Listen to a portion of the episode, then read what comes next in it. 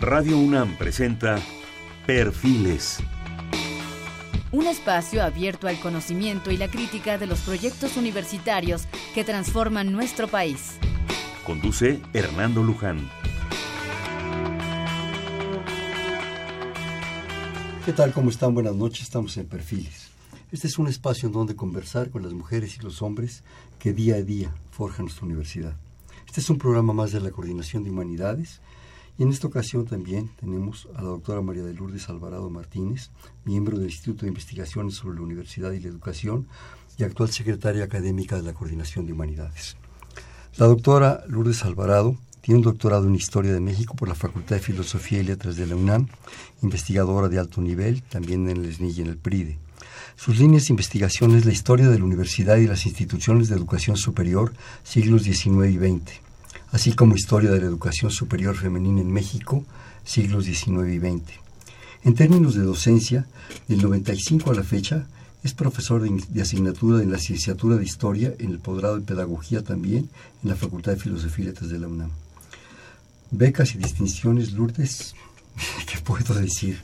Premio Juana Ramírez de Asbaje, segundo concurso a la mejor tesis sobre condición de las mujeres en México, eh, distinción a la tesis doctoral de educación superior femenina en México, reconocimiento al mérito académico, Asociación Autónoma del Personal Académico, vicepresidenta de la Sociedad de Historiadores de Latinoamérica, el SHELA, reconocimiento de la Sociedad Mexicana de Historia y Educación, libros, Qué barbaridad, la educación superior femenina, educación y superación femenina en el siglo XIX, dos ensayos, cátedras y catedráticos en la historia de las universidades, revista positiva, en fin.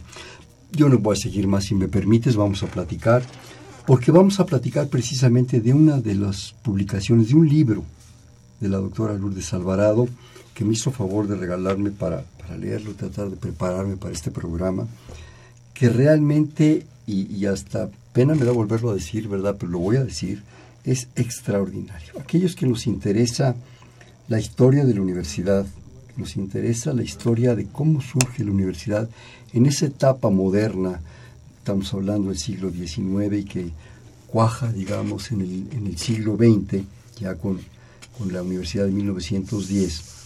Pero es un libro extraordinario que a mí me sorprendió por muchas razones, por la información que nos da, por el trabajo sistemático, crítico, por los apéndices, por las fuentes bibliográficas. El libro es La polémica en torno a la idea de universidad en el siglo XIX, por Lourdes Alvarado, publicación del ISUE, Instituto de Investigación sobre la Universidad de la Educación, en la serie Historia de la Educación. Vamos a comentar este libro se lo recomendamos. De hecho, déjenme decirles que traemos tres ejemplares para regalar, para obsequiar, que muy amablemente la doctora nos trajo. Entonces, si me permites, Lourdes, antes de entrar, yo quisiera leer dos parrafitos de tu libro que realmente me, pues me sorprendieron y nos pueden dar entrada de lo que vamos a platicar. En el capítulo Positivismo y Universidad, en el subcapítulo Los vencedores y su tiempo, 1867, comenta la doctora, de hecho está citando a Ralph Rueder en El Juárez y su México, Años hay en la vida de las naciones que destacan singularmente más trascendentales que épocas enteras porque las condicionan y las sintetizan. Y otro párrafo que también quisiera, que es una nota de Antonio Martínez de Castro, memoria del secretario de, de, de Estado y de Despacho de Justicia de 1868, que dice, ¿por qué? ¿Cómo podrá sin esto llegar a ser perfecta ni a generalizarse la instrucción pública? ¿Cómo ha de haber abundante inmigración que venga a poblar nuestros inmensos desiertos si los inmigrantes no pueden gozar tranquilos el fruto de su trabajo? Ningún aliciente tendrá para ellos la dulzura del clima, la feracidad y riqueza del país, la tolerancia de cultos, la libertad de imprenta y ninguna otra de las garantías individuales que otorga nuestra Constitución, si les ha de faltar la primera y principal de todas ellas, la seguridad, la educación, sin la cual muy poco o nada valen las otras. Parece que estamos hablando ahorita. Sí. Y estos son los antecedentes de hace más de 100 años. Lourdes, la palabra es tuya, el micrófono también. Bueno, maestro Hernando, eh, un compañero de trabajo muy estimado, primero buenas noches, muchas gracias por la invitación a esta ocasión, en esta ocasión en la que tendremos la oportunidad de hablar de un tema pues que a mí me ha interesado a lo largo de mi vida profesional y del que pues ha surgido este libro y otros muchos trabajos, algunos capítulos de libros, algunos artículos, algunas ponencias, porque la historia de la universidad es eh, interminable porque el tiempo transcurrido de la creación de la Universidad Nacional de México, que se funda en 1910, eh, gracias al esfuerzo de un grupo muy pequeño encabezado por Justo Sierra, eh, bueno, pues esta, esta, la historia de esta institución que ha sido tan significativa para nuestro país, para la ciudadanía, para la formación de generaciones y generaciones de profesionistas y de jóvenes que si bien no llegan a concluir sus estudios, tienen, gracias a haber transcurrido algún tiempo en la institución, eh, armas y elementos para abrirse paso en la vida. Entonces, para mí, muchas gracias nuevamente por haberme hecho esta invitación, porque pues es un tema muy querido y muy acorde con los intereses de la coordinación de humanidades actuales, porque uno ve todo ese interés de estos políticos del siglo XIX, de principios del siglo XX, que ya van señalando la pauta, pautas que posteriormente se repiten y que, como tú dijiste hace un momento, los problemas, eh, bueno, de alguna manera se pueden, en algunos casos continúan, pero también ya de a tiempo atrás nos vienen señalando como vía de la solución tan, tal como ha señalado recientemente el doctor Graue, pues la única vía para la solución de los problemas es la educación. Sigue siendo la educación, una educación de distintos niveles orientada a distintos eh, grupos juveniles, a distintos sectores, a distintas necesidades, pero una educación como se pensó y como se soñó desde el siglo XIX. Y, y, de lo cual tenemos pruebas múltiples, pues en este y en otros trabajos de otros académicos. Comentábamos hace un momento antes de entrar que educar no es hacer un hombre, un hombre informado, sino hacer de un hombre lo que no es, ¿sí? hacer lo que se supere, que genere nuevas propuestas. Largo peregrinar ha sido el de la Universidad Lourdes, muy largo. Una vez establecida la universidad, en aquellas épocas de, de Zumárraga, en fin, de, de, extraordinarias gentes que nos dieron, fue una universidad colonial. Pero después vino, pues lo que yo me atrevería a decir, salvo tu mejor opinión, una crisis, una crisis posterior a la independencia fueron años muy críticos, muy duros, en donde lo que se quería, creo yo, era establecer antes que nada un, un, una propuesta de nación. ¿Qué nación queríamos? Una lucha entre liberales, conservadores, fuerzas, los que requerían regresar al imperio, a, a todo esto. ¿Qué, ¿Qué, piensas tú de esa, de esa inicial etapa como un antecedente de lo que vendría posteriormente? Bueno. 40 años, 40 y tantos años muy difíciles, que prácticamente la universidad estuvo cancelada, ¿no? Bueno, cancelada y no, porque la etapa este, en que la universidad, como señalar algún día el doctor Edmundo O'Gorman, va a reflejar, la universidad va a reflejar el, los problemas que estaba viviendo el país y de alguna manera se va a integrar o se va a a, a unir a ciertos intereses políticos de la época.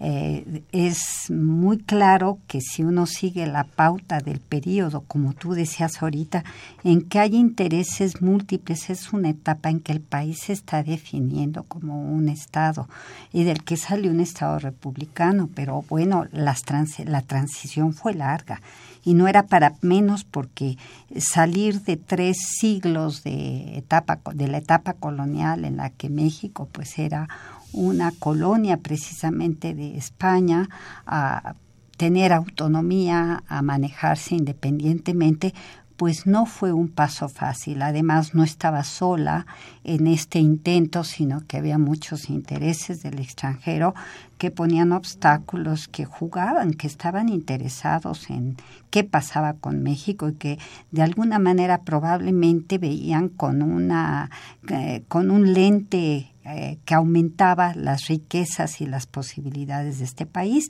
Esto viene pues de la visión aquella de Humboldt del cuerno de la abundancia.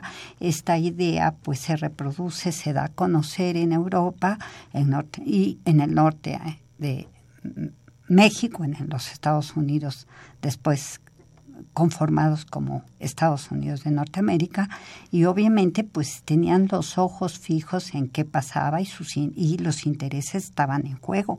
No en balde México vivió varias invasiones, la última de las cuales fue la de eh, Maximiliano, el, el segundo imperio encabezado nada menos que por Maximiliano. Esa es una, esa es una etapa como decíamos, un poco crítica, difícil, de devaneos, de situaciones. Pero hay un punto crítico que yo quisiera que ya con esto empezáramos a entrar en materia, Lourdes, que es mediados de 1860. En ese momento, precisamente con, Maximiliano, que también trata de reformar y de, y de visualizar muchas cosas, se toma muy en serio su papel, podríamos decir, y, y qué bueno, pero, pero realmente el país estaba tratando de buscar muchas cosas, encontrando muchas cosas y bueno, también estaban en juego situaciones de definición política y de gobierno. Esa, esa década de los 60, de los 1800, ¿qué es? ¿Cómo sucede? ¿Qué pasan las cosas? Bueno, digamos, Hace un momento que te mencionaba pues los obstáculos, las crisis que vive el país. Una de las más fuertes fue la de 46-48, en que perdemos México pierde eh, pues aproximadamente la mitad de su territorio. Eso impacta a la generación que vive ese proceso o a quienes lo lo viven de manera como que muy inmediata, que quizás no les tocó formar parte de, ese, de esa situación, pero que sus padres les cuentan y esa es la generación que va a estar actuando en la segunda mitad del siglo XIX. Eh, tienen esa conciencia del peligro que vive México y tratan de evitarla, tratan de, de moverse, de, de eh, teorizar sobre cuál es el mejor futuro de México. Bueno, la figura que predomina, la figura política que predomina en esa primera parte, pues es la de Santana. Ya sabemos que va y viene de la presidencia en distintas ocasiones y finalmente, bueno, su última administración precisamente va a concluir con la revolución de Ayutla y finalmente, bueno, eh, abandona la presidencia y la va a ocupar eh, temporalmente Juan Álvarez, pero es muy breve el periodo en que está Juan Álvarez eh, a cargo del Poder Ejecutivo y posteriormente como presidente provisional Ignacio Comonfort. Ignacio Comonfort ya es un moderado, liberal moderado, da cabida a algunas, eh, bueno, simplemente convoca al constituyente para que se lleve, para que se conforme, para que se discuta y se promulgue una nueva constitución que es la Constitución de 1857. Pero es muy interesante que en esa breve etapa, antes de la promulgación de la Constitución en 1856, a mí me llama muchísimo la atención que estos hombres, estos políticos, son también hombres de guerra, muchos de ellos, eh, son capaces de eh, mm, tener un tiempo, de dedicar un tiempo a programar la educación. Y e Ignacio Comonfort se ocupó de esto todavía en el periodo próximo. A mí me llama mucho la atención este proyecto antes de que se promulgara la Constitución de 57, porque él crea una escuela secundaria para mujeres. Le preocupa eso. Adelantado. sí, bueno, me llama muchísimo la atención porque además buscan local, este, eh, ya se inscriben algunos alumnos, eh, se tienen documentos de los padres de familia familia que se acercan y que desean la conformación de esta escuela. Eh, una escuela de artes y oficios también le interesa a Ignacio Ford y una escuela de agricultura. Entonces es muy interesante ver, ver que en esas condiciones, con esa crisis política, miran, no dejan de mirar hacia la educación. La educación es una especie como de luz que los orienta y hacia dónde se encaminan. Es lo importante, ese es el futuro. Y de distinta manera en muchos casos, a lo largo de toda la primera mitad del 19, de la que tú me hablabas, tan conflictiva, yo le digo la etapa de las buenas intenciones, porque no llegan a concretarse esos programas, esas propuestas. Hay maravillas en ese tiempo. Sí, simplemente la que encabeza el gobierno de Valentín Gómez Farías y a, cuya cabeza también está Mora y que bueno, pues es todo un planteamiento importantísimo para la educación, una reforma a fondo de la educación en la que se quería acabar con la, la, gran influencia del clero y secularizar la educación. Se quería cambiar la, la educación los métodos y la enseñanza en ese momento. Entonces siempre, eh, difíciles momentos, pero siempre están planteando salidas por esa vía, por la educación. No digo que por otras no, pero la educación siempre está presente y el convencimiento de estas generaciones y de las siguientes por eh, fortalecer la educación y a través de la educación crear el tipo de ciudadano que podía poner a México a la altura de las grandes potencias de la época, a mí me impresiona. Sí, realmente es, es una etapa en la cual hay una gran preocupación por eso, por definir una, una nación que está naciendo en medio de esos conflictos y de esos intereses externos, porque continúan los intereses externos. Claro. Pero además también con gentes sorprendentes, que además de ser generales, eran eh, administradores involucrados en la educación. Un poco de lo que comentábamos antes, aquí en tus conclusiones del libro comentas, es que además del carácter público, gratuito y obligatorio de la enseñanza elemental, Maximiliano, planteaba la institución de un sistema escolar secundario que además de educar a las clases media y alta del país, brindaría las bases necesarias para los estudios superiores y especiales. Él mismo, aún como emperador, como impuesto por Napoleón III, está preocupado por la educación de este país. Bueno, claro, Maximiliano es un personaje apasionante. Afortunadamente ahora ya hay estudios muy serios que han hecho la revisión y nos han dado una imagen más clara de lo que pasó en el Segundo Imperio y de quién era Maximiliano, ¿no? Es el momento para ponernos a hablar de él.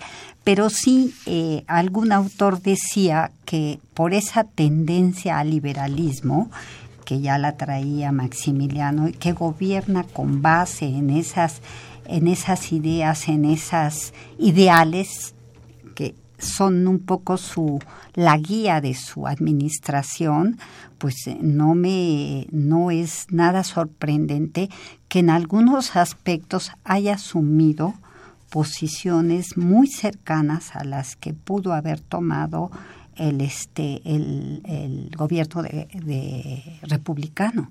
Sí eh, una de ellas es, es educación primaria eh, gratuita para los que no tenían recursos, pública y obligatoria.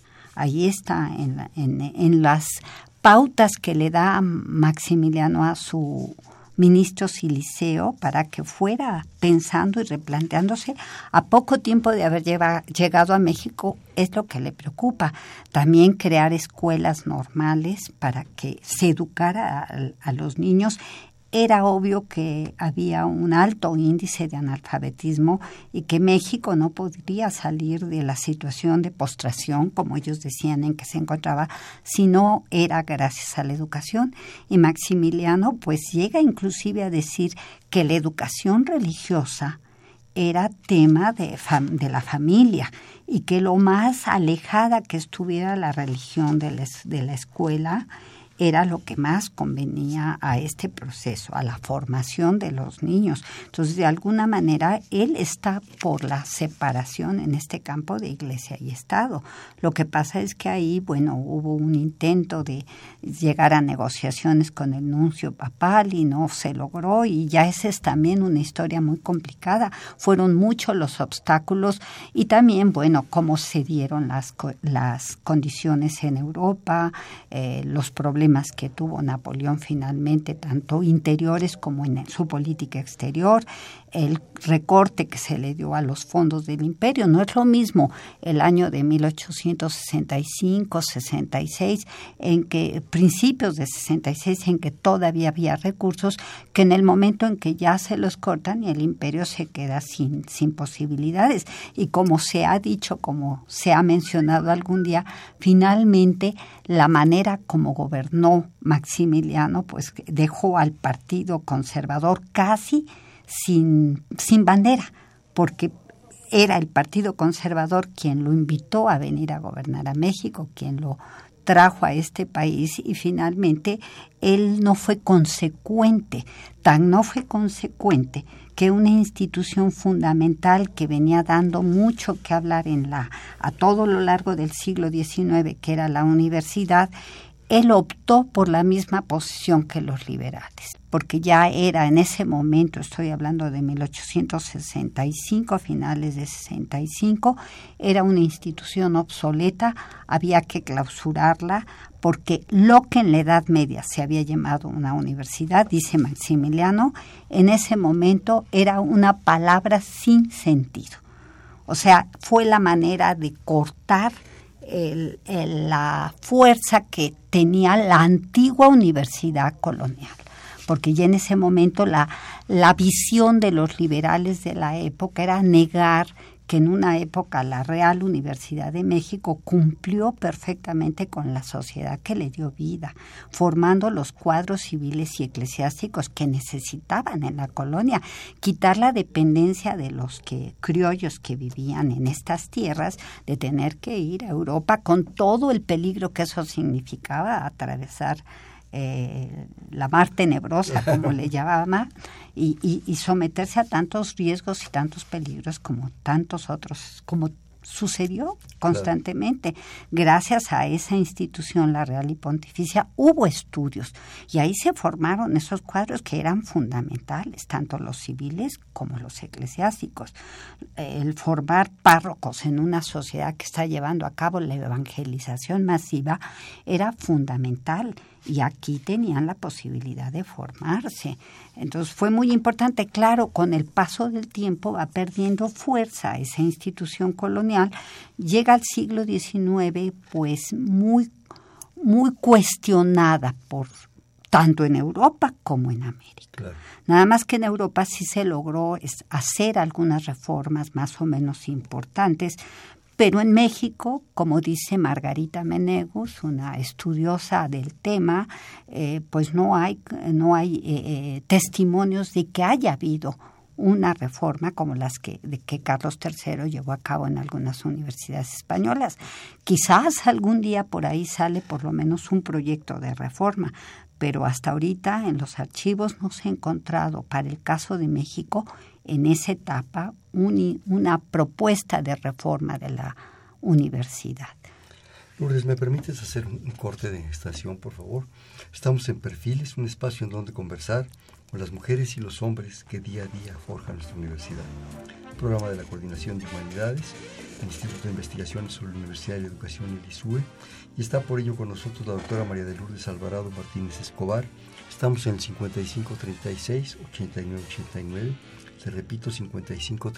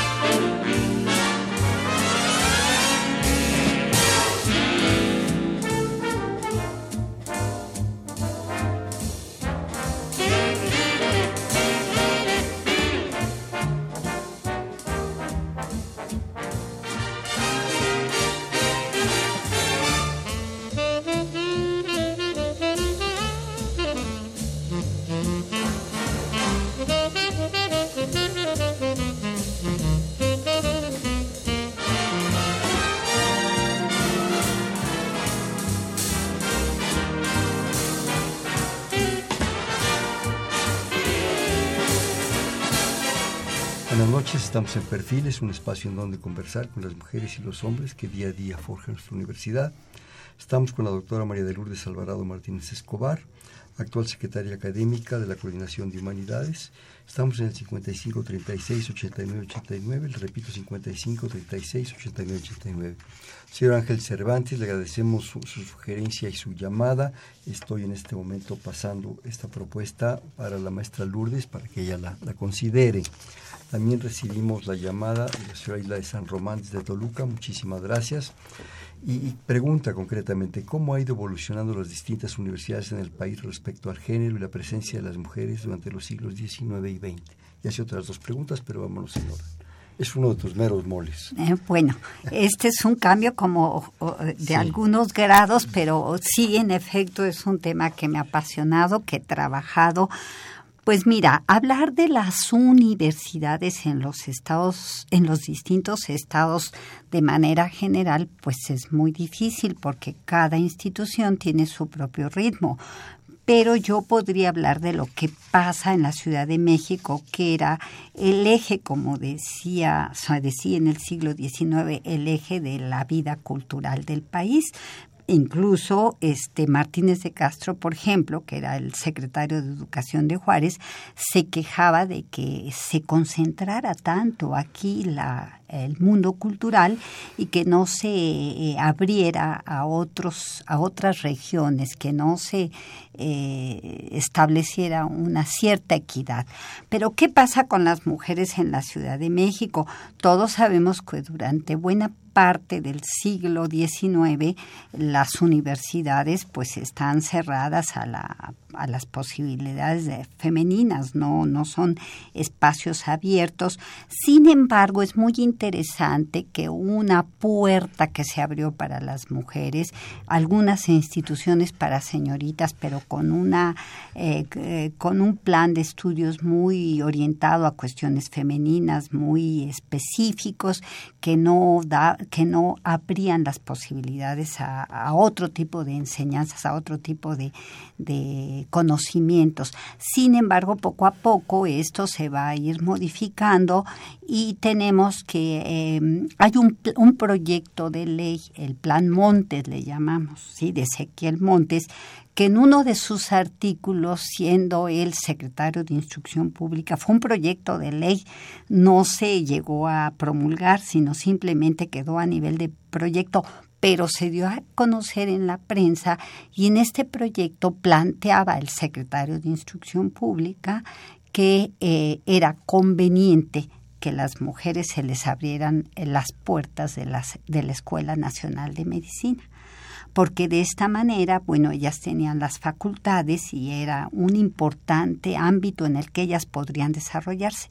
Esto fue en 1881 y poco después tenemos a la primera joven que se inscribe en una escuela, en la Escuela Nacional de Medicina, a eh, acreditar los estudios completos para médica cirujana, porque antes había parteras, había enfermeras, pero no había una médica cirujana. Es, el, es Matilde Montoya, yo ya la he trabajado con la cita hace mucho en la revista de Ciencia y Desarrollo, me publicó un pequeñito trabajo sobre Matilde Montoya y es importante porque el número dirá a alguna de las personas que nos, del auditorio que nos está escuchando, que bueno, qué peso puede tener una mujer en un México que ya, ya contaba pues con una élite de eh, profesionistas en el campo de la medicina y en, otros campos.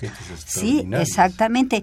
La respuesta es que una mujer o dos o cinco no tenían valor numérico, pero sí simbólico. Lo importante es que ya hubo una mujer que eh, tomando en cuenta ese proyecto de ley, esa propuesta, dijo, bueno, pues adelante. Claro, la historia de ella lo facilitaba. Su madre le había inculcado que era su sueño dorado, que ella fuera médica, y parece como que fue una pareja madre e hija la que, la que logró ese empuje. Claro, los estudios lo hacía los hacía la hija, pero finalmente esta joven se, se recibe como médica cirujana en una de las escuelas nacionales en 1887 y este y a partir de ella pues ya van eh, integrándose algunas otras jóvenes. Eh, ¿Qué pasa en los estados de la República? Pues con cierto tiempo de diferencia, poco a poco también se va abriendo estas posibilidades para otras estudiantes. Algunas, por ejemplo, la Escuela Nacional de Altos Estudios, que probablemente hablaremos de ella en un momento, dado vienen porque en la Escuela Nacional de Altos Estudios se concentraban los estudios, eh, distintos tipos de estudios y además los de normal superior.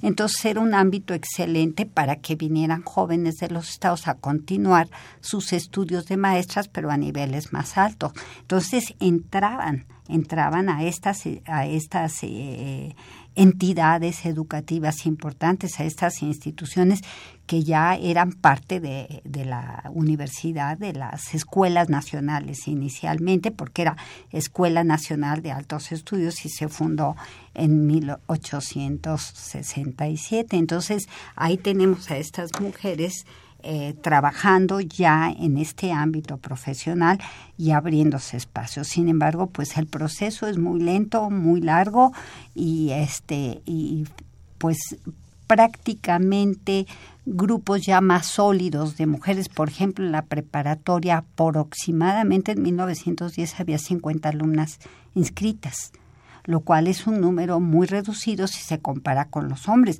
Pero estudiar en la preparatoria para las mujeres de esa época era toda una hazaña, porque era una escuela que incluso se, se criticaba el tipo de educación que se daba en la preparatoria para los varones. Imagínate lo que significaba para una joven llevar el plan de estudios completos de la preparatoria poco a poco van entrando y conforme va pasando el tiempo van surgiendo y se van abriendo a todas las carreras. Por ejemplo, eh, eh, las alumnas de ciencias químicas van integrándose primero en cursos independientes, en la Escuela de Bellas Artes lo mismo. Enfermería sí, pero tradicionalmente este, y en distintas carreras ya se va viendo, medicina fue muy importante, se va viendo la presencia femenina. No cabe duda que Matilde Montoya fue una golondrina que se hizo verano, ¿verdad? Pues fue, fue un ejemplo importante para las mujeres de finales del siglo XIX. También nos pregunta la señora San Román cómo se formaron los catedráticos supongo que en este proceso de la creación de la universidad. Bueno, pues eh, la, la, algunos de los catedráticos formados inicialmente en la Real y Pontificia Universidad de México, pues se integraron a, se integraron a, la, a las escuelas nacionales. En la preparatoria, en la preparatoria, en la Escuela Nacional Preparatoria, había algunos eclesiásticos que tenían toda una formación religiosa sólida, porque habíamos dicho las clases de teología, los estudios de la preparatoria exactamente les permitía fungir como eh, como profesores en las escuelas. Por otro lado, México siempre tuvo un grupo de ah, eh, intelectuales, de científicos, muchos, eh, digamos, amateurs casi, casi, que no eran, eh, que estudiaban por su cuenta y que eso les permitía desarrollarse en la escuela, en las escuelas nacionales primero y después fueron los maestros de la Universidad Nacional. Sin duda el positivismo impulsó mucho la formación de una élite de científicos y de personas capaces de integrarse posteriormente a la universidad. También pregunta la señora San Román que si era costoso el acceso a la universidad. Eh, a la universidad tenía... Eh, em, sí se pagaba en la universidad, pero lo más costoso, estamos hablando de la universidad colonial, eran las ceremonias de grado. Las ceremonias de grado. Y después hay toda una polémica, incluso a principios del siglo XX ya fundada la universidad por eh, la conveniencia o no de pagar cuotas. Este fue un tema que se discutió en el Consejo Superior de Educación Pública y que bueno, se llevó, se implicó varias sesiones en que se planteaban las ventajas y las desventajas de que los alumnos pagaran por su educación. Oye, Lourdes, bueno, este, regresando un poco a nuestro tema central, fue interesantísimo, necesitamos como, como unos 15 programas, si te parece. Eh, pero bueno, una vez a la, caída del imperio de Maximiliano, eh, entra eh, con un gran liderazgo ideológico don Gabino Barrera. Gabino Barrera, que es un poco, el, no, no un poco, es, digamos, el, el ideólogo, la cabeza central de la Escuela Nacional Preparatoria, y de sus trabajos, de sus propuestas, surge la ley de instrucción pública. Pasando a esa etapa, ya olvidemos el imperio, del segundo imperio, y entramos ya con, esta propuesta ya más concreta de una idea y una sugerencia, propuesta muy importante para la, Escuela Nacional Preparatoria y sobre todo pues ese vínculo con el positivismo que es tan trascendental en México. Bueno, este capítulo de la historia de la educación en México es sumamente interesante.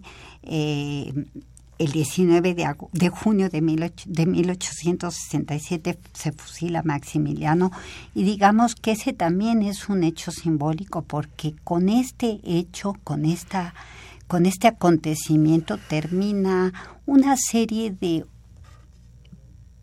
opciones de ideales de un sector de la población por darle vida a un imperio y México finalmente eh, se va a enfrentar a la ya a la posibilidad de tener un gobierno republicano pues con cierta fuerza con cierta fuerza. Juárez contra viento y marea había encabezado las tropas de la República y ayudado por un grupo de generales de gran calidad y de gran de grandes capacidades logró lo que nadie se imaginó en la época que se derrotara al Segundo Imperio. Sin embargo, habría algunos que vaticinaron como iglesias ese, esa gran derrota que se dio finalmente en 67 que le costó la vida a Maximiliano, ¿sí? Y algunos otros junto con él.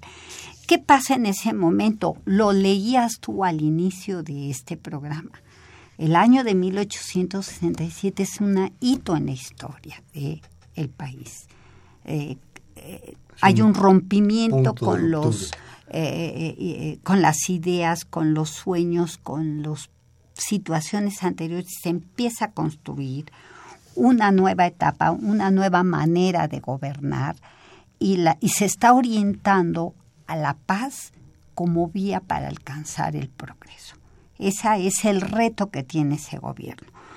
También como ha pasado con Comonfort y como ha pasado con otros eh, gobiernos de la época, con Maximiliano y con otros gobiernos, inmediatamente voltean a ver hacia la educación.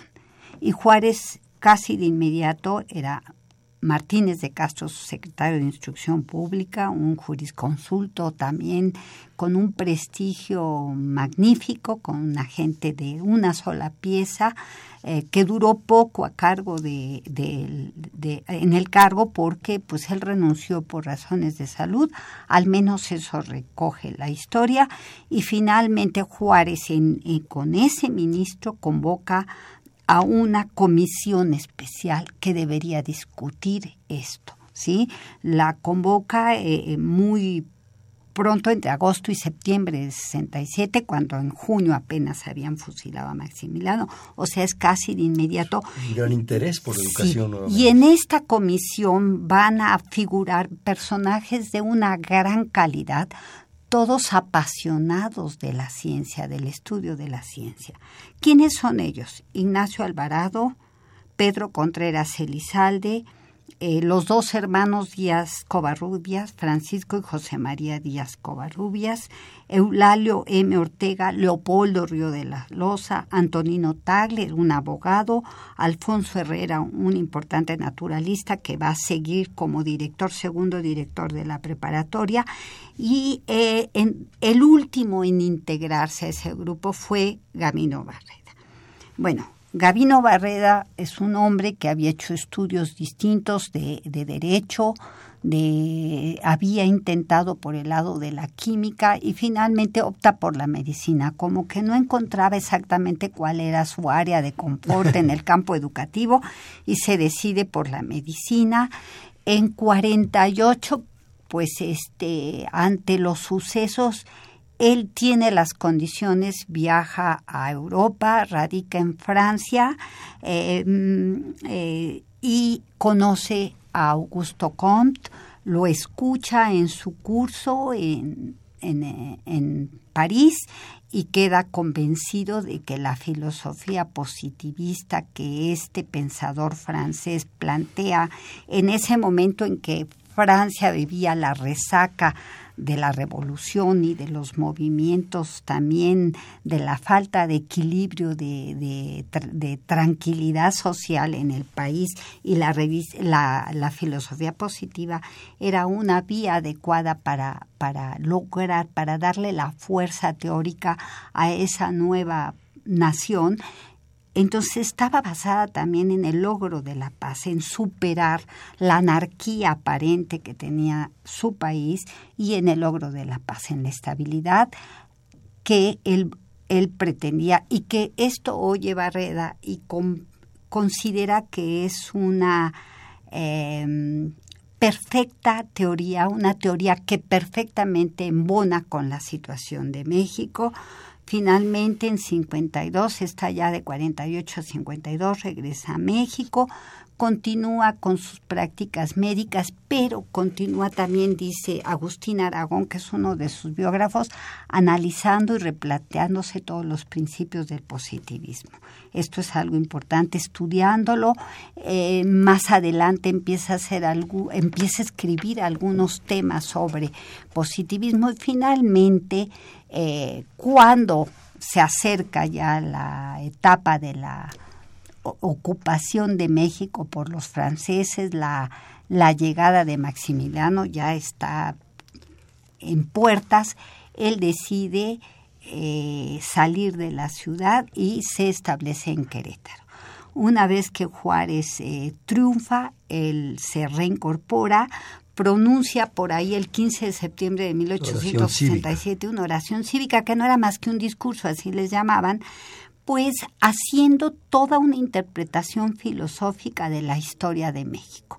El país no caminaba ah, sin, sin una eh, digamos, sin una orientación, pues, sino que seguía un proceso que eh, era común a todas las naciones. Todos los países habían pasado por los tres estadios, el teológico, el metafísico y el positivo y México, a partir de la guerra de reforma, había logrado superar los otros dos estadios que era parte de una evolución natural de la búsqueda de la libertad y de la libertad científica, de la emancipación científica, de la emancipación política, de la emancipación moral, decía Gabino Barrera en oración cívica, y ya eh, México ya estaba en esa vía que algún día, bueno, pues él había observado en Francia, admiraba profundamente la, tanto Augusto Comte como a sus ideas y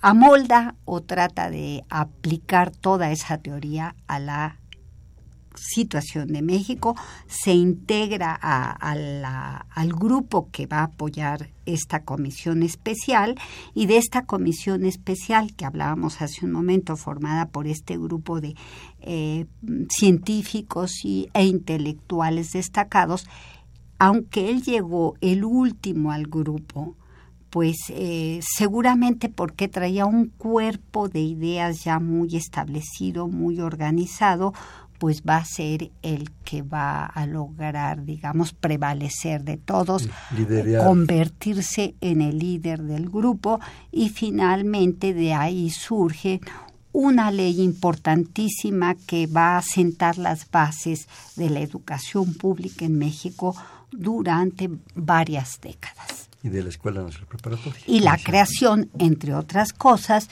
de una escuela nacional preparatoria que no existía con anterioridad y que no fue eh, tan fácil que la aceptara el público por, por muchas razones.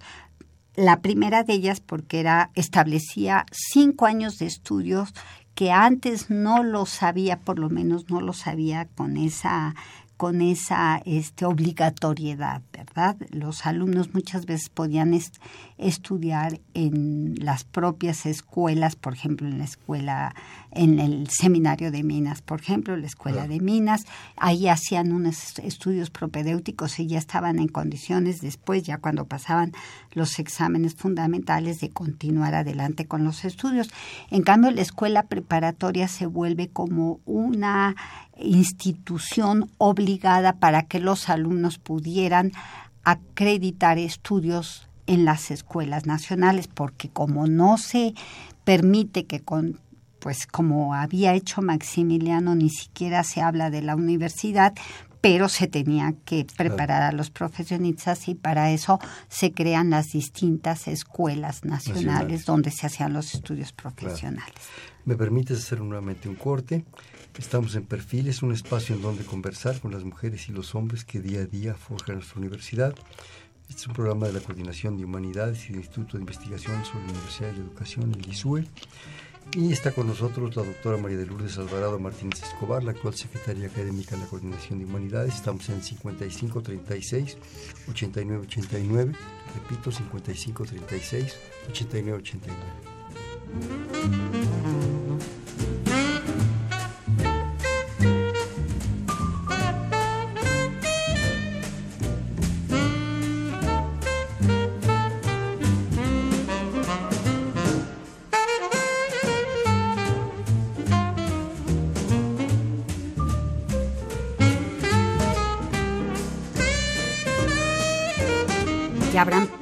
8989. Buenas noches, estamos en Perfiles, un espacio en donde conversar con las mujeres y los hombres que día a día forjan nuestra universidad. Estamos platicando con la doctora María de Lourdes Alvarado Martínez Escobar en el 55 36 89 89. Les recuerdo que toda esta información, bueno, aparte de lo que la propia doctora sabe con toda su experiencia, está basada en su libro La polémica en torno a la idea de universidad en el siglo XIX. No sé, Miguel, si ya, si ya, ya recogieron los libros nada más uno. Ah, la doctora nos trajo tres ejemplares de este libro, están a su disposición aquí con nuestro productor, con Miguel, quedan dos, me están indicando. Es la polémica en torno a la idea de universidad en el siglo XIX. Si ustedes le llaman a nuestros teléfonos 55 36 89 89, todavía tiene Miguel dos ejemplares. Y citando de lo que estábamos platicando, Lourdes, eh, también de este libro, comentas aquí, no cabe duda, estoy citando, y así lo han reconocido los diversos estudiosos del tema, de que la escuela preparatoria constituyó la columna vertebral de la reforma positivista, por lo que a poco de su fundación se convirtió en la institución educativa más importante y controvertida del país, blanco constante de todo tipo de ataques. Inicialmente estos provenían de católicos y conservadores, aunque con posteridad se sumaron al listado de sus enemigos y detractores los liberales radicales, conscientes de que la filosofía, difundida a través de las aulas, restaba validez a algunos de sus postulados más preciados. Conflictiva la, la creación de la prepa, ¿verdad? Sí, como te decía, mueve muchos intereses. Es una escuela laica que excluye los todo tipo de ceremonias religiosas.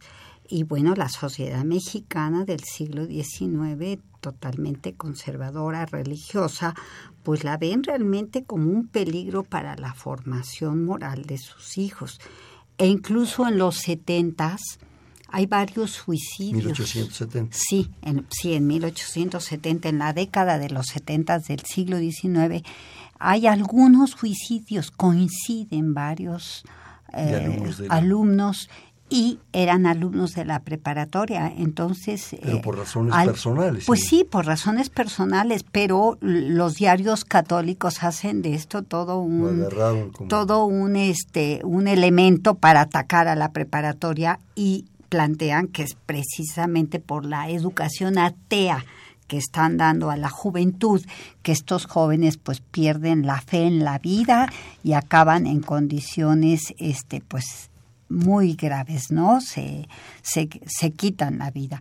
Esto lo, lo, comento porque es una expresión límite de los ataques que recibían decían que la Escuela Nacional Preparatoria era una escuela materialista. La manipulación de la información. Exactamente, porque el, eh, conocimiento que plantean es un conocimiento eh, que debería ser homogéneo, enciclopédico, o, la educación debería ser homogénea, enciclopedia, enciclopédica y jerárquica, y debería de abarcar a todos los ámbitos de la ciencia, independientemente a la carrera que fueran los alumnos. Esto también, eh, eh, y además se debería de profundizar en los conocimientos científicos, y probablemente en algunos casos entraban en crisis con las ideas religiosas. Entonces, claro, a los padres de familia, a algunos jóvenes, inclusive alumnos que estaban eh, educados de manera muy, muy, pues, ¿qué sería radical en las ideas religiosas? Pues les debe de haber sorprendido. Sin embargo, pese a todos estos ataques que hubo muchísimos de la época que duraron largo tiempo, digamos es una de las instituciones educativas que fue más eh, pues más discutida en su época y que pues por distintas razones lo continuó siéndolo a lo largo del siglo XIX, pues pese a eso la Escuela Nacional Preparatoria eh, contaba con el mejor, los mejores cuadros docentes, los más destacados maestros, Justo Sierra, Altamirano, eh, ¿qué te puedo decir? Los más importantes, la crema innata del intelecto de la época, eran los maestros de la preparatoria y claro está, además eran estudios gratuitos en la preparatoria, en, con los mejores laboratorios, con la garantía de que por primera vez se estudiarían ahí eh, materias de carácter científico, física, química, empezaban por las matemáticas, luego ciencias naturales y luego las ciencias de eh, las, eh, el estudio de los animales, de la vida animal, para pasar después al estudio del hombre, hasta rematar en la sociología o en la psicología. O sea, era una serie, eh, era un de estudio integral para el estudiante que debía de ser respetando un orden sumamente riguroso. No se podía tomar las materias una tras de otra, sino que precisamente ir de lo simple a, lo, complejo. Si me permites, y lo citas en tu libro, dice, confiaba Barreda que mediante la novedosa organización curricular revitalizada por las recientes reformas, les había inculcado un espíritu de regeneración y de adelanto del que estaban muy lejos no hace mucho. Gracias al plan de estudios, la severidad y justicia académica que los caracterizaba, de sus aulas egresarían ya no titulados ignorantes como sucedía anteriormente, sino verdaderos profesionistas, capaces de sentar las bases de la felicidad individual y social, ejemplo del hombre nuevo, apto por sus conocimientos prácticos para cumplir con la consigna positivista de ver para, que, ver para prever, prever para obrar. Pues sí, eh, eh, se trataba de formar un nuevo ciudadano, que dejara atrás aquel hombre formado en la filosofía escolástica, que respetaba el principio de autoridad por encima de todo, por un método de estudio basado en la duda, en la experimentación, en el conocimiento científico. Solo la ciencia podría uniformar las mentalidades. Y una población que tuviera un, que conociera un cuerpo común de verdades, pues tendría los elementos para no caer en esos disturbios que anteriormente habían causado tantos problemas a México. Por supuesto era muy iluso, muy ingenuo probablemente, me atrevería yo a decir, pero centran toda su, atención y sus esperanzas en que esta educación conduciría a México a otra, a otra vida. Claro, ya considerando que México estaba en el estadio positivo de su desarrollo, lo cual pues ya era una garantía que todo iba a funcionar y de alguna manera funcionó. Claro, tan funcionó que bueno, todavía tenemos, que a, tenemos a la preparatoria. la Escuela Nacional Preparatoria como una de nuestras estructuras fundamentales, ¿no? Claro que sí, y que son nueve planteles y que miles de alumnos constantemente se educan en la institución. Lourdes, tenemos escasos tres minutos. Rápidamente nos llegan un par de llamadas. Norma Labastida, del Pedregal de San Nicolás en Tlalpan. Dice, cada ocho días los escucho y no me lo pierdo. Interesantes invitados y temas. Muchísimas gracias por su, por su, por su fe y su continuidad. Rubén Avilés Cerón, de Tizapán de Zaragoza. ¿Qué tan fuerte fue el choque con la sociedad que no quería aceptar el plan de la Escuela Nacional Preparatoria? ¿Hubo algún tipo de manifestación? Te felicita a la doctora. Rapidísimo tenemos. Pues muchas gracias a Rubén Avilés Cerón por su comentario.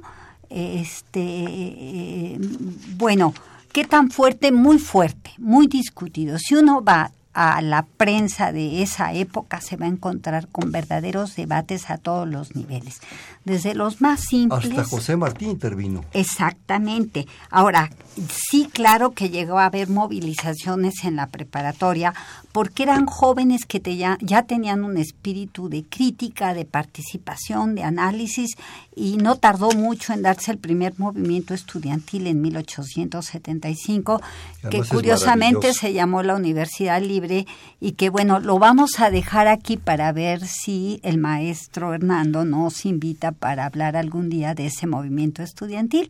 Y por lo pronto, pues por los pocos minutos no creo que pueda profundizar Pues más algo, en el por lo tema. menos un comentario Bueno, el movimiento estudiantil de 1875 es, se ha considerado como el primer movimiento estudiantil propiamente eh, considerado como tal y que reúne todas las características en el que se inicia como muchos por una eh, este eh, Circunstancia por una circunstancia aleatoria, aleatoria, como tú dices, pero que va cobrando fuerza, que integra a padres de familias, académicos como Altamirano, como Riva Palacio, y que acaban José dando clases a José Martí y acaban dando clases libres en la Alameda para que no se considerara que eran jóvenes revoltosos que le estaban dando la espalda a la al- a la tranquilidad que planteaba el positivismo. Es muy interesante, no puedo ir a más, pero realmente los invito a leer esta parte del libro porque es muy sugerente. Yo los invito nuevamente a leer La polémica en torno a la idea de la universidad en el siglo XIX de la doctora Lourdes Alvarado, que está aquí con nosotros, de la, editado por la Universidad Nacional Autónoma de México, el ISUE concretamente, el Instituto de Investigación sobre Universidad y Educación, en la serie Historia de la Educación. Antes de terminar, yo quisiera, y me estoy adelantando, cuando Justo Sierra establece el Consejo Superior de Educación, y me estoy adelantando varios años, que al parecer fungió como exposición oficial de su futura labor, se concretaba a dos puntos. El primero consistía en transformar la escuela primaria de simplemente instructiva en esencialmente educativa. En lugar de enseñar a leer, escribir y contar como hasta entonces se venía haciendo, se debería enseñar al niño a pensar, a sentir. Esto es, se debería propiciarse el desarrollo integral de su capacidad en tanto ser humano. El propósito no era nuevo, procedía de muy atrás y como otros habían madurado lentamente hasta convertirse en el desideratum del subsecretario de Educación, don Justo Sierra. Pues como verás, ideas sumamente actuales que llaman la atención porque son Adelantados. eh, sí, y que los pedagogos, los intelectuales, los maestros, escritores de la época estaban al tanto de las teorías que se estaban presentando en Estados Unidos y en Europa. Lourdes, rápidamente, un bote pronto. Te digo una palabra y me contestas inmediatamente la que se- se te venga la mano. Educación, Importante, Escuela Nacional Preparatoria, fundamental en una época. Gabino Barrera, Eh, un hombre eh, impresionante, Justo Sierra, un gran pensador político, intelectual, fundador de una institución magna. Gabino Barrera, Me acabas de preguntar de Gabino. Barrera. Ah, sigo con Gabino Barrera. Gabino Barrera me parece eh, un el creador de una escuela, el que la arranca y que le da un cambio fundamental al México de su tiempo. Interesante, eh, tuvo un momento que fue fundamental para el desarrollo de México. la universidad. Un oasis desde su inicio. Este fue Perfil, es un espacio en donde conversar con las mujeres y los hombres que día a día forjan nuestra universidad. Programa de la Coordinación de Humanidades. Estuvo con nosotros la doctora María de Lourdes Alvarado Martínez Escobar. Gracias, Lourdes. Muchísimas gracias. a ti por la invitación. En la coordinación, la doctora Silvia Torres. En la producción, Miguel Ángel Rentería. En los controles, Humberto Sánchez Castrejón. En la conducción, Hernando Luján. Perfiles, gracias. Buenas noches. Perfiles. Un programa de Radio UNAM.